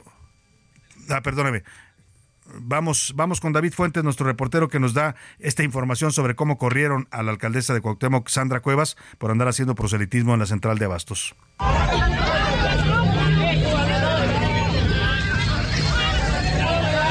Salvador, la tarde de este miércoles, la alcaldesa en Cuauhtémoc, con licencia Sandra Cuevas, recibió un golpe de realidad, pues fue agredida junto con su equipo de trabajo durante un recorrido que realizaba en la central de Abastos, ubicada en la alcaldía Iztapalapa. Sandra Cuevas buscaba exponer ante los comerciantes de ese lugar su proyecto político para la Ciudad de México, pues hay que recordar que la funcionaria quiere ser jefa de gobierno, aunque de momento sin ningún partido o agrupación política que la respalde. Por estos hechos, Sandra Cuevas presentará una denuncia penal ante la Fiscalía General de Justicia de la Ciudad de México en contra de Marcela Villegas Silva, coordinadora general de la Central de Abastos, así contra con un grupo al que ella calificó como golpeadores de Morena. ¡Me están secuestrando, eh! Sí, me están secuestrando. ¡Abusadores! ¡Abusadores! ¡Me están secuestrando! ¡Me están secuestrando! ¡No me dejan salir! La querella se interpondrá por los delitos de agresión, robo con violencia y privación ilegal de la libertad. Sandra Cuevas exigió que las autoridades citen a los responsables de las agresiones sufridas esta mañana. Este incidente, Salvador, se registra durante el primer día de campaña que realiza Sandra Cuevas Bueno, pues ahí está, empieza su campaña y la empieza con un escándalo la alcaldesa Sandra Cuevas. Hago contacto y le agradezco que nos tome esta llamada a Juan Pablo Espejel Juárez, él es coordinador de planeación y desarrollo de la Central de Abasto de la Ciudad de México. ¿Cómo está Juan Pablo? Un gusto saludarlo. Gusto saludarlo a usted y a su auditorio, Salvador. Eh, adelante. Eh, fijaron ustedes una posición a través de un comunicado que ya hicieron público sobre esto que ocurrió en la mañana con la alcaldesa Sandra Cuevas. Eh, dice la SEDA, la Central de Abastos, que pues ustedes no admiten ahí que haya propaganda política. las puertas de nuestra central están abiertas siempre a, la ciudad. para, para todas sus manifestaciones, sobre todo lo fundamental que es el abasto de alimentos. Claro. En, el caso de la, del incidente de esta mañana, eh, nosotros como eh, parte de la normatividad interna emitida por el FICEDA, un fideicomiso privado que dirige esta central, tenemos establecido que eh, en los casos de acciones de propaganda política, quienes tengan la intención de presentarse en la central para ese propósito, deben de dar un aviso previo, tener una autorización con el propósito de establecer un dispositivo de seguridad que permita asegurar tanto el éxito de, su visita como la operación normal del comercio. En el caso de el incidente de la mañana de la señora Sandra Cuevas, lamentablemente no, no tuvimos ese aviso previo. Eh, se presentó un grupo de motociclistas en el mercado de flores y hortalizas. Eh, por desconocimiento quizá de ellos, bloquearon algunas vialidades con esos vehículos y de manera instintiva los propios comerciantes de ese sector eh, protestaron y retiraron eh, algunas de las eh, motocicletas usadas por el equipo de apoyo de la señora Cuevas. Las motocicletas están en este momento en el juzgado cívico, ahí podrán pasar a recogerlas, los propietarios. Lamentamos mucho estos incidentes. la, ciudad y la central como parte de la ciudad son un espacio de libertad, un espacio abierto, solo pedimos que no se altere la, lógica comercial que durante las noches y las mañanas tiene un ritmo tremendamente intenso. Claro, intenso y vital para esta ciudad, porque de ahí salen todos los alimentos que se distribuyen en la ciudad y en algunas zonas cercanas también a la Ciudad de México. O sea, lo que me dice usted, Sandra Cóvez, además de llegar sin, sin autorización previa, sin haber avisado, llegó con motocicletas, o sea, en un momento en el que ustedes están moviéndose y trabajando. A, a las entre 8 y 9 de la mañana, los comerciantes reportan que un grupo de aproximadamente entre 20 y 30 motociclistas con una indumentaria en color negro se sitúan en un extremo del mercado y eso al principio se, se, detecta como una acción de un, probable hecho de, riesgo delictivo. ¿no? no es común recibir ese tipo de visitas. Eh, bloquean la vialidad, insisto, seguramente no era su intención, pero la bloquearon y los comerciantes que, que tienen eh, experiencia y cuidado en, mantener, en mantener liberados los accesos, pues eh, se dieron a la tarea de, de moverlos, de, protestar. De, removerlos, así es. Lamentamos si, si hubo algún, algún momento de tensión, de violencia, pero eh, bueno, lo cierto es que al final del día es un hecho que no tiene mayor, mayor relevancia.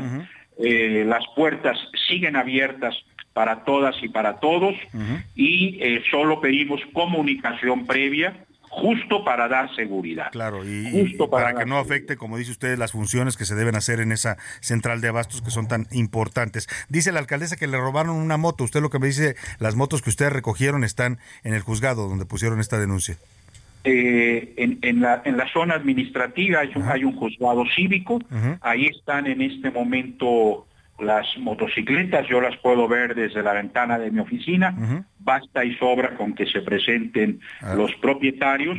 Eh, eh, el personal de seguridad nos informa que además de que no tenían de que estaban haciendo un bloqueo, eh, no tenían las placas, de circulación. Además irregulares, claro. Eh, es, un hecho que, lamentamos mucho. Nos, pues nos apena que se hable de la central por este incidente. Sin duda alguna, yo, yo coincido con ustedes, un centro vital para la ciudad donde trabaja gente honesta que pues nos lleva los alimentos que van a nuestra mesa, así es que pues qué malo que la involucren en este tipo de escándalos y denuncias estridentes como la que hizo la alcaldesa eh, Sandra Cuevas. Le agradezco mucho Juan Pablo Espejel Juárez y agradecemos mucho su punto de vista en este espacio.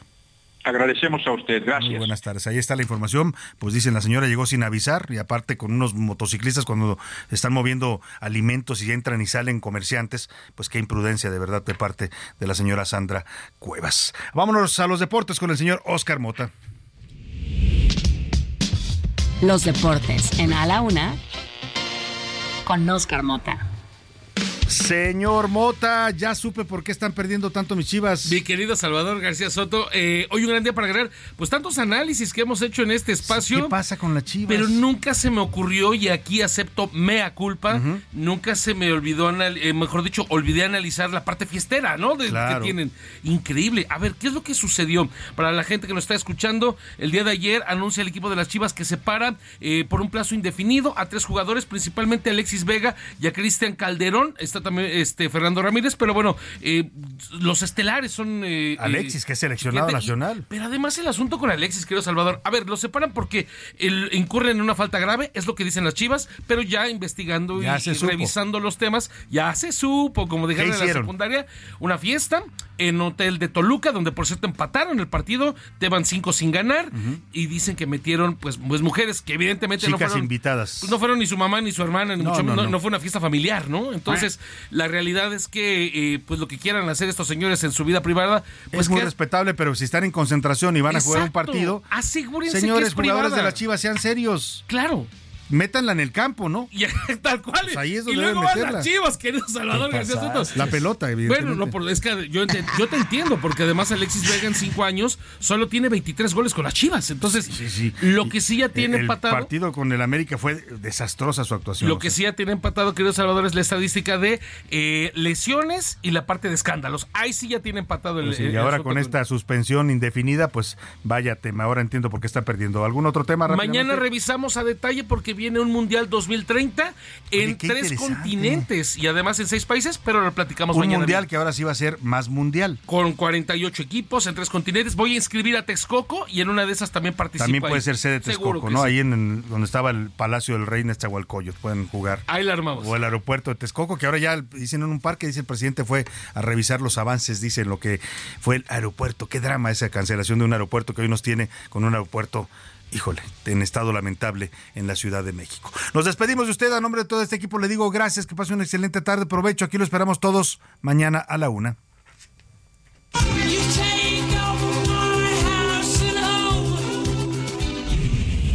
Por hoy termina a la una con Salvador García Soto.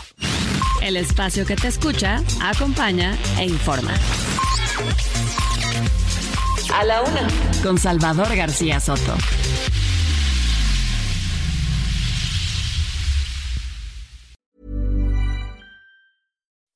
When you make decisions for your company, you look for the no-brainers. If you have a lot of mailing to do, stamps.com is the ultimate no-brainer. Use the stamps.com mobile app to mail everything you need to keep your business running with up to 89% off USPS and UPS. Make the same no-brainer decision as over 1 million other businesses with stamps.com. Use code PROGRAM for a special offer. That's stamps.com, code PROGRAM.